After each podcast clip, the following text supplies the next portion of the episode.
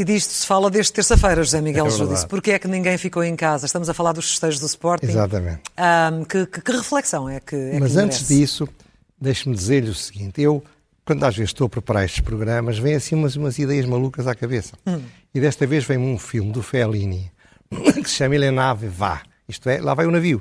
Sim. Que é uma história de uma cantora lírica que tinha morrido, juntou-se uma quantidade de amigos e conhecidos e outras pessoas para levar as cinzas dela num barco. Acontece tudo o que se pode imaginar e é, faz lembrar aquilo que o Foucault, como dizem alguns autores, eh, definiu como, quando estou a loucura na Idade Média, que é o navio louco.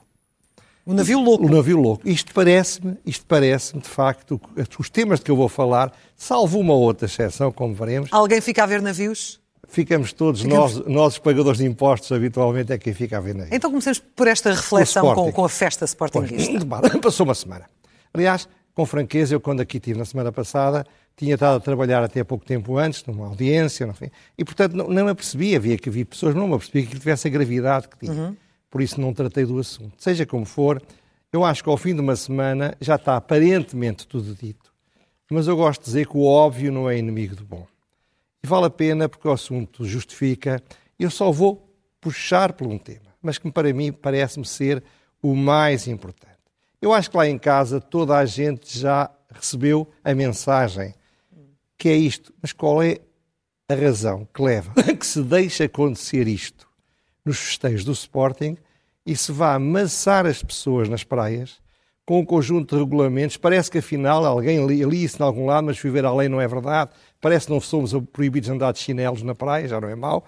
Uh, parece que, parece de facto que a, a, máscara não tem de estar quando se está na praia, na areia sentado, mas multas, limitações, uhum. As pessoas ficam, ficam. Ou seja, como é que se pode ser tanto com uns e tão pouco com outros? Pois, exatamente. Agora, para explicar o que se passou, para depois compararmos, uhum. é, eu diria que há duas teorias que estão a concorrer ao Oscar: o Oscar da má-fé ou o Oscar da estupidez. Muitas vezes uma coisa ou é má-fé ou é estupidez. Okay. Ora bem, a primeira teoria que está a concorrer ao Oscar é não era possível evitar. A segunda teoria é a culpa é dos adeptos. Ora bem, em primeiro lugar, essas teorias falham não é possível evitar.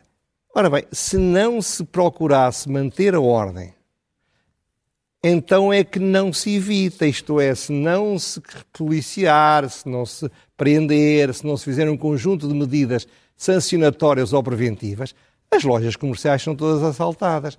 E a segunda teoria também é uma estupidez. Porquê? Porque não basta dizer assalta-se um banco. A culpa, com certeza, é, do, é do assaltante. O assaltante, sem assaltantes, não havia assaltos. Mas não é, não me sossega a mim, não sossega a si, não sossega a ninguém lá em casa dizer, ah, não se preocupa, deixa andar, pode ser assaltado, mas a culpa é do assaltante. Ora bem, porquê é que eu acho que isto é importante? É que, de facto, a teoria vencedora não é essa, e não é, não é neste Oscar, é no Oscar da realidade. E tem duas declinações, mas é a mesma teoria. Uma diz assim: o Estado português é fraco com os fortes e é forte com os fracos. Uhum. Dentro deste contexto, os festejantes do Sporting, a Juveléu, 10 mil, 20 mil, 50 mil pessoas, são fortes. Os pacíficos anónimos que vão para a praia são fracos. Portanto, é muito fácil aplicar leis em relação aos fracos mas é mais complicado aplicar em relação aos fortes. Isso pode aplicar-se à banca, pode-se aplicar a muitas coisas. Uhum. Segunda teoria, que falámos dela a semana passada com a Patrícia. Portugal é um país muito engraçado. Tudo é proibido, mas tudo é tolerado. Isto é, proíbe-se com uma facilidade imensa. Mas depois é uma maçada ir, ir fazer aplicar as leis. Aliás, a maior parte das pessoas que as têm de aplicar não acreditam naquilo. Não estão de acordo. E, portanto, pá, deixa andar. Não, não vale a pena. Porque é que vamos arranjar chatices, perder votos, ter maçadas, Acha que foi o que aconteceu aqui poder partir umas cabeças? Não, o melhor é deixar andar. Pá. Hum. Claro que isto é feito por quem é que tem de tomar estas decisões? Burocratas e políticos. Neste caso, burocratas da saúde e políticos da saúde, burocráticas da administração interna e políticos da administração interna, burocratas da, da peço desculpa, do desporto e, e, e, e políticos do desporto. Para essas pessoas, de facto, eles tinham uma opção. Muito simples. Eles não fizeram isto por esquecimento. Não, não. Eles sabiam que tinham a opção entre duas teorias. Ou faziam respeitar as regras sanitárias. E então tinham de estabelecer zonas de não acesso, tinham de fazer aquilo que se faz, que já se faz muitas vezes. E que eles disseram que estavam a preparar claro, com as negociações claro. que estavam a ter nos Mas dias isso ia dar protestos, ia dar gritaria, podia haver uns feridos, os, os, os, os eleitores, eh, estamos em época de eleição autárquica, não iam gostar. A outra alternativa era, epá, desrespeitar, deixar de respeitar. Epá, durante um mês, uma semana ou duas, não se fala de outra coisa, mas passado uma semana vai ver, para a semana já ninguém fala disto. Há outro problema, há outra coisa. E a lógica do poder dos poderes é sempre a mesma. Deixa esgotar os assuntos.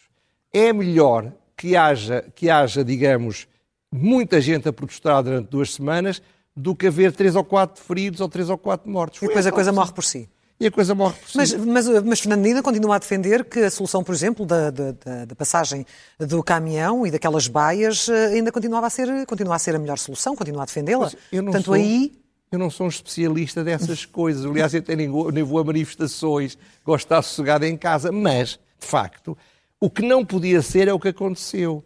E repare, sempre que há uma coisa destas, há um tipo de serviço. Neste caso foi um famoso epidemiologista chamado Carlos Antunes, que é muito perto do governo, que veio dizer, e não há como ler, sabe? Costuma-se dizer que na televisão não se deve ler, mas, mas que, quando a gente lê é mais rigoroso. ler, sim.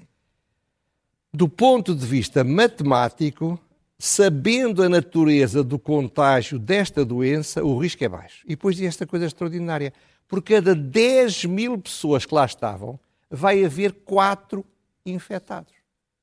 Portanto, porquê é que há de haver. Mas isso não é consensual, isso não, nem todos não, os isto é o homem disseram que isso. aconselha ao governo. Isto é, porquê é que estar a ter massadas, aborrecimentos, os polícias a correr, que já estão um bocadinho gordos, atrás daquela malta nova, levarem uns coquetéis molotov, para no final daquilo, se estavam 30 mil pessoas, há 12 infectados jovens que não vão morrer. Então, mas se é assim, nas condições que nós, a que todos nós assistimos, José Miguel Judice, como é que se pode justificar para que as pessoas compreendam as normas que lhes são impostas, que depois seja tão, com, com rédeas tão apertadas noutros uh, setores é da sociedade? Nós não percebemos, nem temos nada de perceber. Ah, não é para perceber? Não é para perceber. Ah. Isto é lá do mundo dos políticos. Nós, os seres humanos normais, é, claro que isto é, não faz... Qual...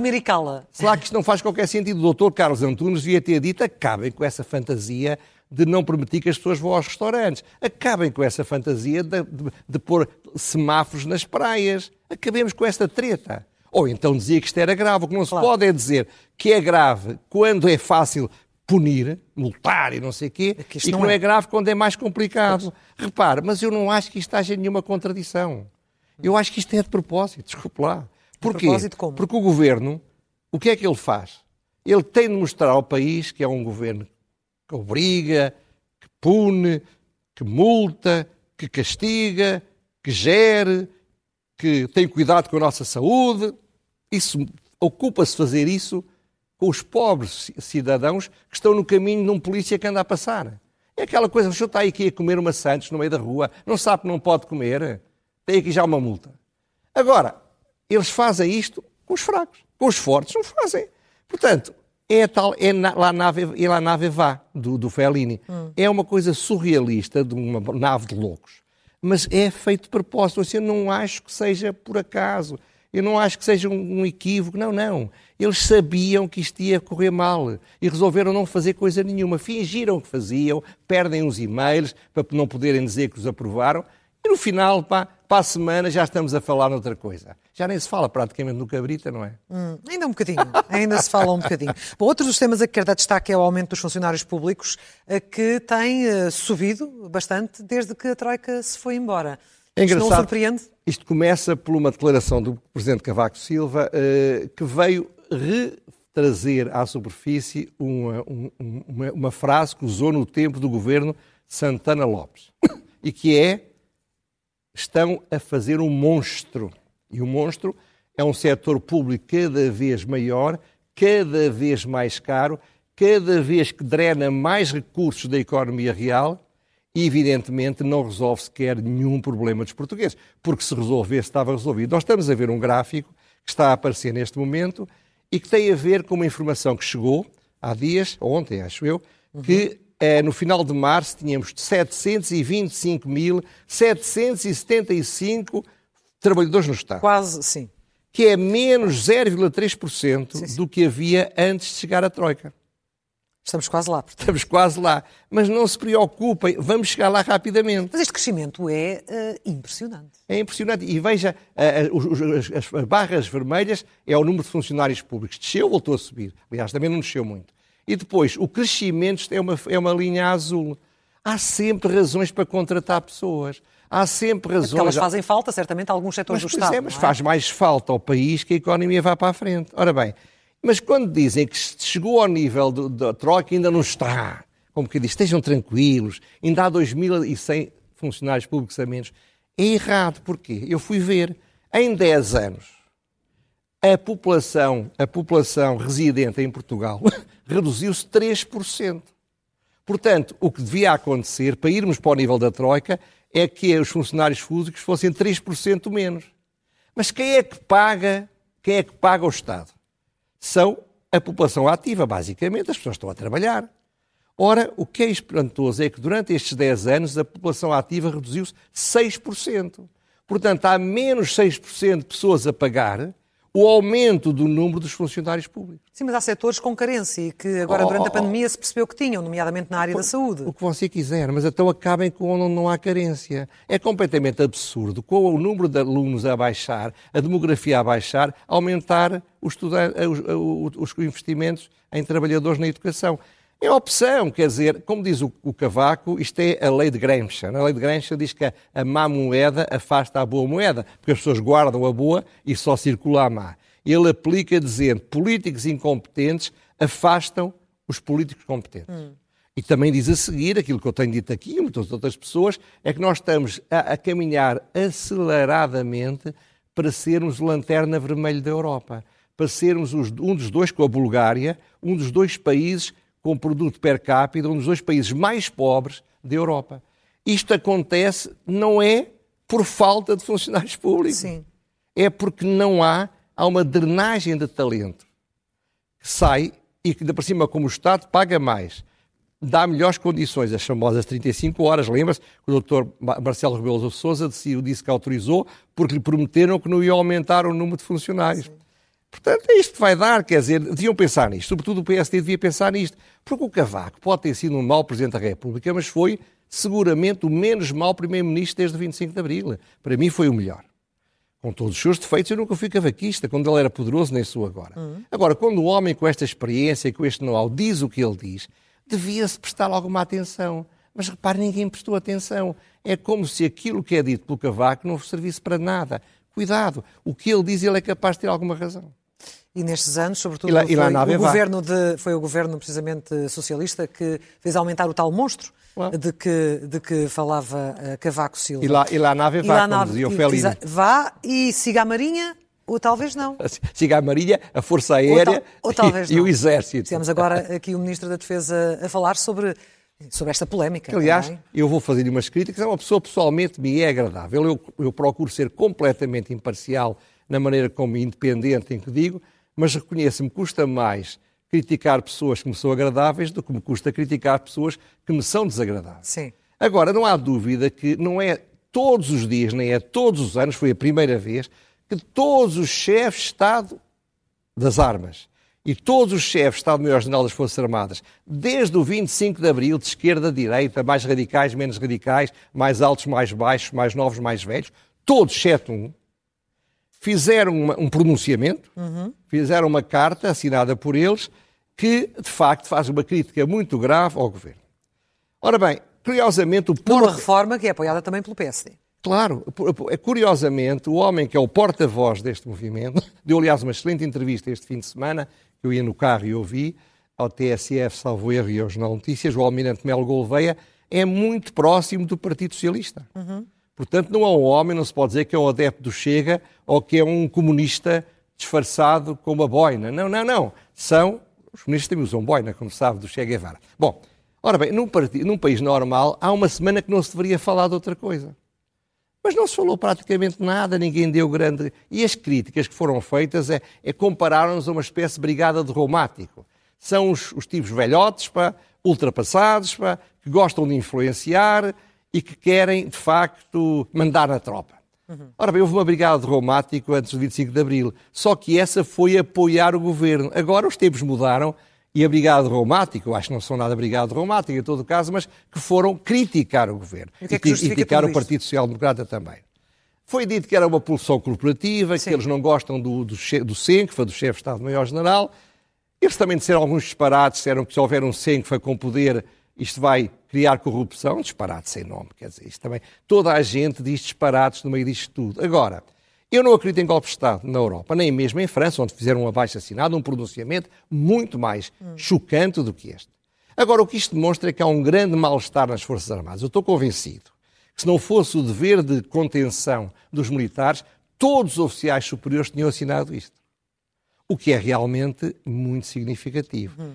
Isto é por causa da organização, é isso, é a parte corporativa. Mas não se esqueça que a Revolução de 25 de Abril só foi feita porque os militares se sentiram corporativamente chocados, depois encontraram uma ideologia de justificação. Mas eles revoltaram-se porque havia uns tipos oriundos da, da Academia Militar que não tinham passado pela Academia Militar eles iam passar à frente nas suas próprias carreiras. Portanto, coisas corporativas com quem tem armas não são a mesma coisa de coisas corporativas com quem não, as não tem. Sim. Seja como for, o que eu acho que está aqui em jogo é uma coisa completamente diferente. É o problema das Forças Armadas. O mal-estar tem a ver com isso. Há duas teorias possíveis. Ambas são lógicas, coerentes, têm argumentos. Acabar com as Forças Armadas ou ter Forças Armadas. Mas nesta nave louca que é Portugal, encontrar uma solução alternativa. Sim, senhora, vai haver Forças Armadas, mas vamos fazer de conta apenas que há, porque não há Forças Armadas realmente. É uma solução de meias tintas. Não se acaba com as Forças Armadas, mas não se criam condições para que elas existam. Como assim? Repare, as Forças Armadas têm neste momento 26 ou 30 mil, no total 30 mil pessoas. Eu disse isto aqui há um ano ou dois, não me lembro agora, não tive tempo para ir ver, mas parece que por cada dois soldados há um sargento por cada dois sargentos há um oficial, isto é, nas Forças Armadas há imensos chefes, o que não há é índios. Ora, nunca havia um exército onde não há soldados.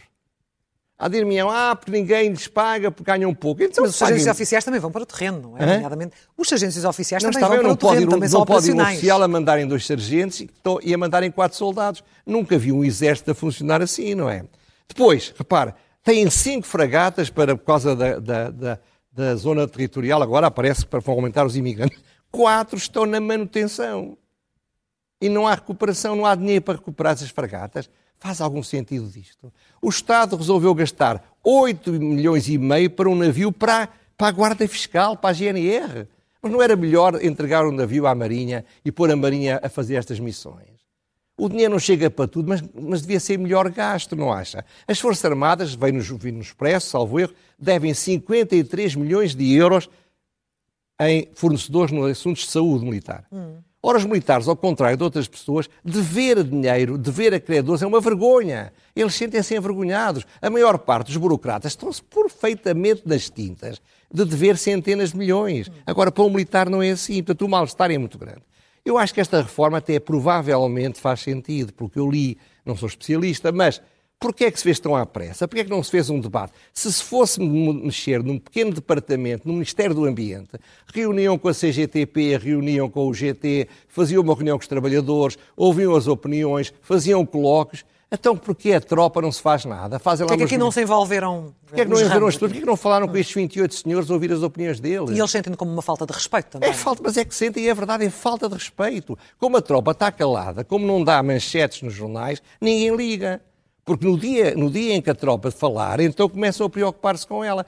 Esta maneira de governar é de nave de loucos. Não se deve governar assim. Portanto, eh, eu acho que se não gostam das Forças Armadas, acabem com elas. Mas se não acabam com elas, ao menos respeitem, mostrem um mínimo de respeito pelos militares, que merecem esse respeito. Não só pelo que fizeram no passado, mas também pelo que continuam a fazer agora, Santo Deus. Uhum. Portanto, isto não, isto não por foi tão mal conduzido, e volto a dizer a uma pessoa que foi muito agreste, ele não é nada agreste, ele é a pessoa mais Cordata que eu conheço, o ministro Carvinho, é um diplomata, mas está tenso, porque se calhar percebeu que fez um disparate ou que lhe obrigaram a fazer esse mesmo disparate. Porque às vezes é assim, epá, a lei tem de ser feita, tem de ser esta, se não for agora já não se faz, isto é muito importante. Avança-se de qualquer maneira e depois vai-se tentar resolver os problemas. Disparate, nave maluca.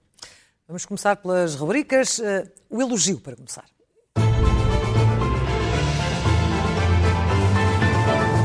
E nem de propósito. Nem é? de propósito, exatamente. Falando de militares. é para o vice-almirante Gouveia de Mel. Gouveia Mel. Ora bem, ele recebeu o programa de vacinação num caos absoluto que as pessoas já se esqueceram. Pôs com Acho que rigor não se esqueceram. Não? Acho pôs, que não se tá bem. esqueceram. pôs com rigor militar aquilo na ordem. Mudou de alto a baixo as maluqueiras das ideias do Ministério da Saúde. Nunca mais houve um problema, não há uma queixa, não há uma- um protesto. Este homem, de facto, merece grandes elogios. Eu há que tempos que ando para lhe fazer um elogio, mas quis fazer agora, eh, era para fazer agora ou durante este mês. Epá, sai esta oportunidade, não a perdi. Já. Senti- Sentiu essa organização e essa disciplina militar quando foi ser Epá, vacinado? correu, correu fantasticamente, a minha mulher também foi. Só vejo pessoas darem elogios. Sim. Portanto, o que é que isto também demonstra? Que o sistema político-administrativo ocupado, captado pelos aparelhos partidários, não só é uma promoção de incompetentes, como é evitar pessoas com talento desempenharem as funções. Repare, se não fosse o caos causado no plano de vacinação, este senhor nunca ia mandar, porque não estava afiliado em partido nenhum. Portanto, aprendam com isto. As Forças Armadas, por vistos, servem para alguma coisa. Servem para missões a nível internacional e boas, servem para estas coisas. Tratem-nas com respeito. Bom, Ele na altura estava lá, não estava a mandar, como diz, mas estava lá ainda. Pois, mas não estava com- a mandar, veja lá, a partir do momento em que a pessoa mandava, mudou. Mandou, e mandou. A seguir, ler é o melhor remédio.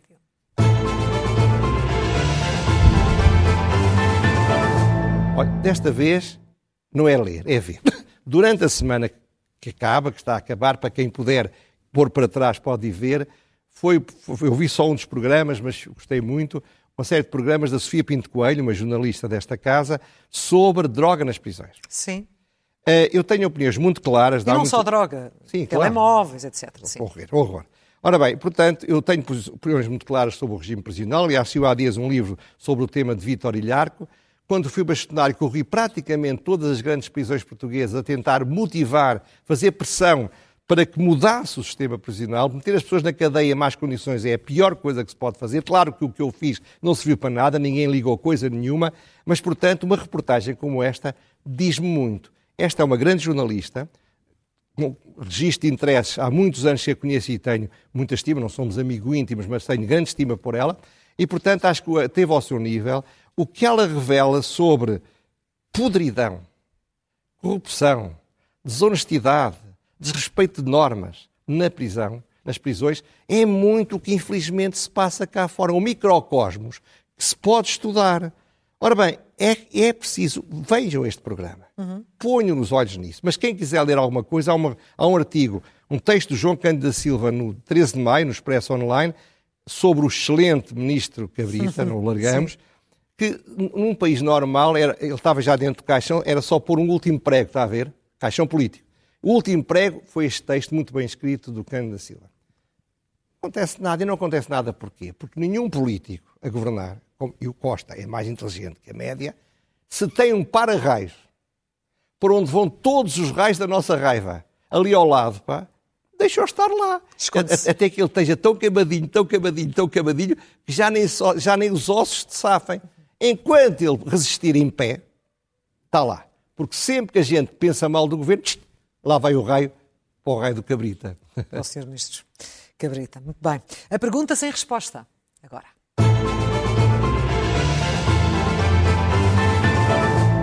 Lembra-se é? quando aqui há dois anos houve o debate sobre, sobre o Serviço Nacional de Saúde? O país está dividido. 100, alguns que acham 100% público o Serviço Nacional de Saúde. Outros dizem, pá, 100% não. Acham um bocadinho de concorrência. Ora bem, eh, eu acho que para os portugueses anónimos esse debate não nos interessa. O que nós queremos, e eu vou usar uma frase pedindo perdão ao PAN, porque é politicamente incorreta, o que não importa se o gato é branco ou preto, desde que mata os ratos. Não sei se é contra o PAN matar ratos, não faço ideia, não, é- não é a minha especialidade.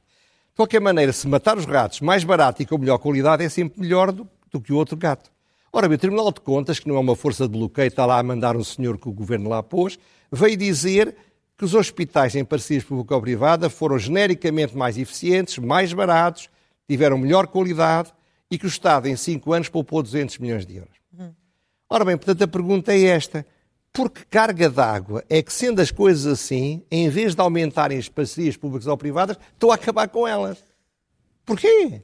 Ou, e a segunda pergunta, e porque é as, que a próprias, as, próprias, as próprias empresas também não, não estão interessadas nos contratos, tal como Não, eles existem neste tornaram-os- momento. Também estão a recuar. É? Segundo eu li, não sei se é verdade, tornaram os contratos muito mais exigentes, muito mais rigorosos, muito menos possíveis deles ganharem dinheiro Claro. e eles não estão dispostos. Não estão dispostos Portanto, a cor do gato, afinal, interessa mais do que matar ou não matar os ratos.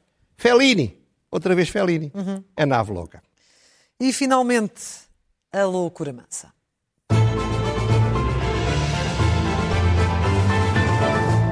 Como se lembra, há sete anos, separaram o BES em um banco mau e um banco bom. E o banco bom era um banco bom. Ponto final. Agora, o, ex-governador, Carlos Costa, veio à, veio à Assembleia da República dizer: não, não, não. O novo banco estava cheio de, de fruta podre. E ou entregávamos aquilo e pagávamos 4 mil milhões para alguém ficar com aquilo, basicamente foi o que ele disse, ou então a fruta apodrecia toda e então seria uma tragédia. Ora, isto é uma verdadeira loucura mansa. Porquê? Então não podiam ter visto isso na altura. Então, será que o Estado, estão sempre a falar, estou a fazer agora 725 ou 772 mil funcionários públicos, será que o Estado não era capaz de gerir aquilo durante algum tempo para pôr aquilo a funcionar melhor? é? Isto, afinal, não percebo nada. Olha, viva o Fellini. Hum, isto isto é, é a loucura mansa, mas também podia ser uma pergunta sem resposta. Podia ser tudo. Mas é, estas sobre- causas. é- é sobretudo digno do, no filme surreal do Fellini. Do Fellini. Voltamos a encontrar-nos aqui na próxima terça-feira, José Miguel Júdice. Até lá, obrigado. boa noite.